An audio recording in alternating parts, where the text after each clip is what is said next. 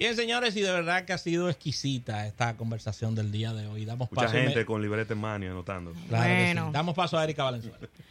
Bueno, vamos a empezar con dos temitas. Vamos a empezar primero con uno que va a ser suavecito y después vamos a seguir con uno bastante arriba. fuerte.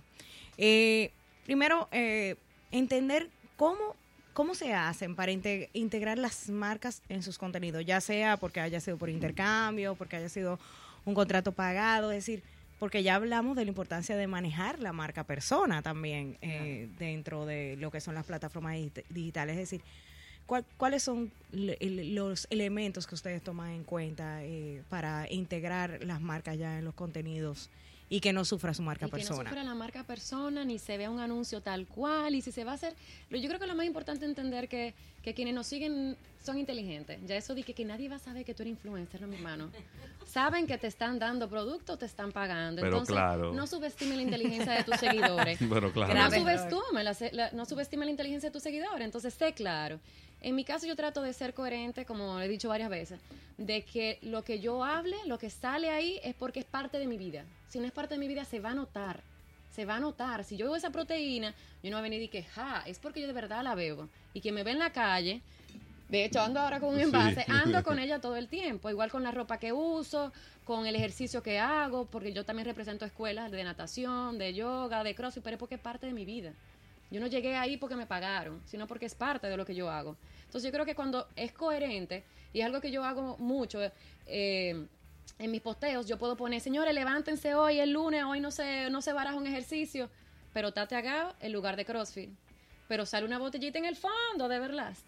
Pero entonces, hay un montón de cosas que van a salir medio sublime, porque es parte de mi día completo, pero realmente mi posteo, vamos arriba, vamos a ejercicio, no se baraja un lunes, pero llega a todas las marcas, siempre tan presentes. Entonces la, la gente empieza a hacer una recordación que no lo ve como un anuncio tal cual de que vea tal sitio y haga tal cosa.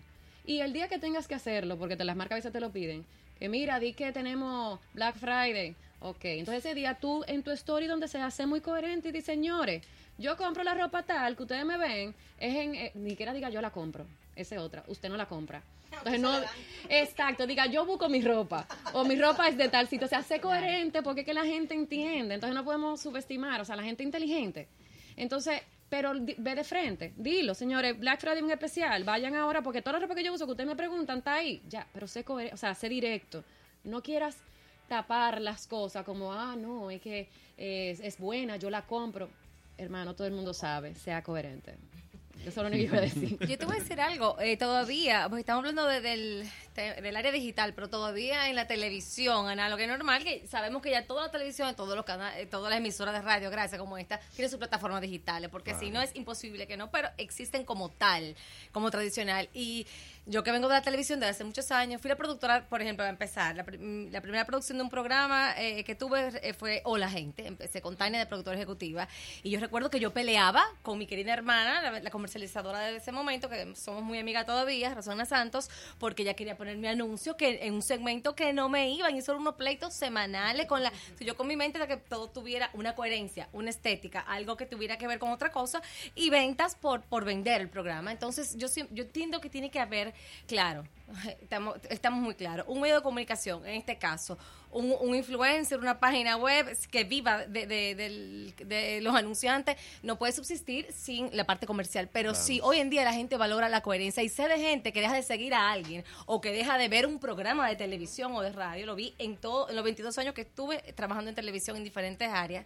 de que deja de seguir porque entiende que ahí hay algo que vamos a que, que no realmente no creen en la gente no están haciendo contenido para para el público sino para su propio interés económico para su bolsillo hasta cuidado si le pagan por pasar tal información o para no pasar cual y en eso yo siempre he sido como más periodista, más quizás, eh, no sé, naif o, o romántica con el tema que comercial. Y, y siempre, y entiendo que ha sido un show. Quizás por eso hoy en día no tengo anunciante, no tengo mucho anunciante, o me cuesta, porque eh, es, oye, es un matrimonio que hay que saberlo converger de una forma elegante, digna Elegante. y también coherente. Entonces, eh, es algo que, que hablamos de lo digital, pero viene arrastrándose y todavía se da en los medios de comunicación tradicionales. Hay que saber qué va, qué no va, cómo va y, y tener cuidado con Sí, eso. pero al final no te, quizás eso no, en la parte comercial, porque eso es lo que se está generando es reputación. Y eso es algo muy positivo para ti con relación al paso del tiempo. Erika. Sí, bueno, y justamente hablando de cómo integrar las marcas, llegamos a la gran pregunta que nunca se respondió de, de Rafa. Las tarifas. Sí, vamos a hablar de ¿En- tarifas. ¿Por dónde andan las Sí, tarifas? ¿cuáles son las tarifas más bajas? ¿Cuáles son las más Ustedes altas? Es decir, hay un estándar. Aquí está el experto. Sí, Eh. hay un estándar. Es decir, es- yo creo que esa es la pregunta que, que hace todo el mundo. Es Sí. decir, ¿qué tarifario, eso existe. ¿Qué es lo más que, que le han pagado a un, a un influencer? Mira. Celebrity answer. Y- Va- Celebrity sí. answer, me gustó eso. Va- vamos a romper un poco el modelo de las tarifas y vamos a arrancar por los marcos de referencia. ¿Qué pasa? Cuando tú estás, cuando y otra vez, estoy hablando como medio, Sí. el uso de las redes como medio. Eh, para, la- para utilizar las redes como medio hay un marco de referencia muy simple, que es el costo del alcance efectivo de la publicidad paga a través de la red. Ese es un indicador muy simple de tomar porque Instagram tiene sus tarifas, Facebook tiene las suyas, o sea, ellos tienen su, eh, sus tarifas. Entonces, cuando tú ut- utilizas influenciadores, al influenciador tienes que dividirlo, como mencionaba anteriormente, en dos cosas. Uno, lo que es el uso del medio, y otro, lo que es el pago incremental por talento o por decisión. Porque al final, si ese es el que tú quieres contratar por otras razones eh, cualitativas, eh, soft o lo que sea, puedes hacerlo, lo único que tienes que estar consciente de cuál es el diferencial que estás pagando. Entonces, eso es, eso es una tarifa de referencia. Entendiendo que cuando trabajas a través de- de un influenciador, tu ratio de conversión se multiplica por tres por el nivel de credibilidad que se supone que debe generar ese influenciador con la comunidad. O sea que aún tú haciendo la tarifa eh, comparable de manera directa, es mucho más eficiente a través de influenciadores, aunque cumplen objetivos diferentes. Pero yo te diría que ese es el marco de referencia. Por, ¿Por qué partía de ahí? Porque nosotros vemos las tarifas como un número duro. Nosotros queremos decir, bueno, que si tal influenciador cobra 75 mil pesos por posteo. Entonces yo cuando me hacen esa pregunta digo yo, perfecto, ¿cuánto te cuesta una página de prensa? Entonces, ¿qué tú pagas en una página de prensa versus qué tú pagas en un posteo de un influenciador? Y ahí es donde debe comenzar la discusión. Que tú tienes que estar consciente de lo que estás pagando en términos de alcance efectivo, frecuencia, para tú saber si tu tarifa es o no la correcta. Y ahí es donde la marca puede hacer el cálculo del retorno de su inversión. Que con los medios tradicionales ya nosotros hemos venido heredando tarifas y compramos lo que nos dicen. Tengo una tirada de 170 mil, eh, la ven 3.5 personas cada tirada y Sí. demás. Y esto es, eso es lo Mi que yo rating compro. es de 2.5. Eso, exacto, mi rating y no sé qué. 7 puntos. La diferencia es que hoy cuando tú te vas a una herramienta, a, a una agencia de influencer marketing que tiene las herramientas para medirte esos números y convertírtelo y llevarte a costo eh, por mil efectivo, entonces ahí tú comienzas a decir, ya la tarifa de este no es alta o es baja. Mi costo por mil efectivo es de tanto. Si tú tienes 100 mil de, eh, de alcance efectivo, me va a dar un número. Si tengo un millón de alcance efectivo, me va a dar otro número. Entonces ahí tú comienzas a ver las tarifas de, man- de manera diferente. Por eso es que a mí no me gusta partir de que si las tarifas de los influenciadores son altas, son baratas. De hecho, en este mercado hay muchas tarifas que están por debajo del promedio Eso es internacional. cierto. En este mercado. Ah, tú ves, eso es interesante. Hay muchas tarifas que están por debajo del, del promedio internacional. Pablo, pues, Ahora, ¿qué pasa? Hay otros que son quizás las tarifas más sonadas, que nosotros no sabemos distinguir cuánto pagamos de medio y cuánto pagamos de talento. Porque estamos acostumbrados a que no. El talento, cuando tú te vas al medio digital, como yo mencionaba eh, antes, tú decías, le voy a poner el traje de baño a la modelo de Victoria Secret, voy a filmar el comercial y después voy a hacer la pauta. Hoy día, la creatividad, el talento y el medio son uno.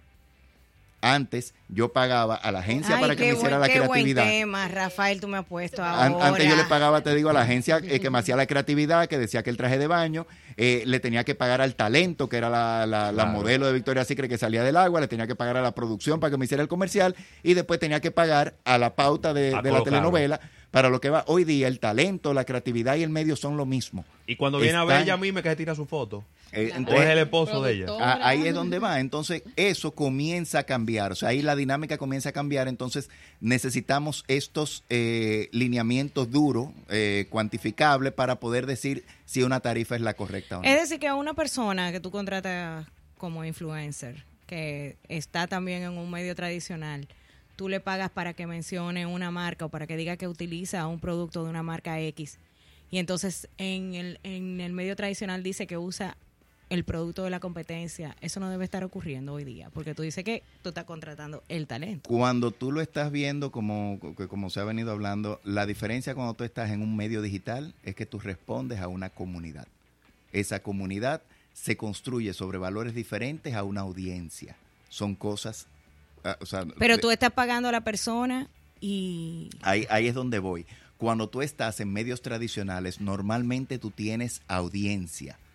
Cuando tú estás en medios digitales, tú generas audiencia a través de tu comunidad.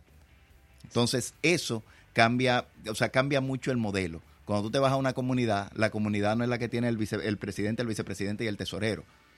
Ok, la comunidad es donde teóricamente todos somos iguales, hay un moderador eh, y todos podemos compartir, interactuar y esto es doble vía.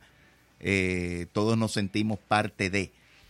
Entonces, eso es una comunidad. Cuando tú eres una audiencia, el modelo es otro. Entonces, en los medios digitales tú generas audiencia a través de tu comunidad.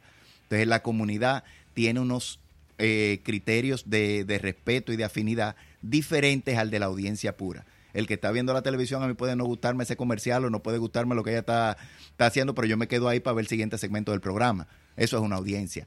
Pero cuando yo sigo a un influenciador en los medios digitales, yo soy parte de una comunidad, entonces yo puedo decidir si yo quiero o no ser parte de esa comunidad.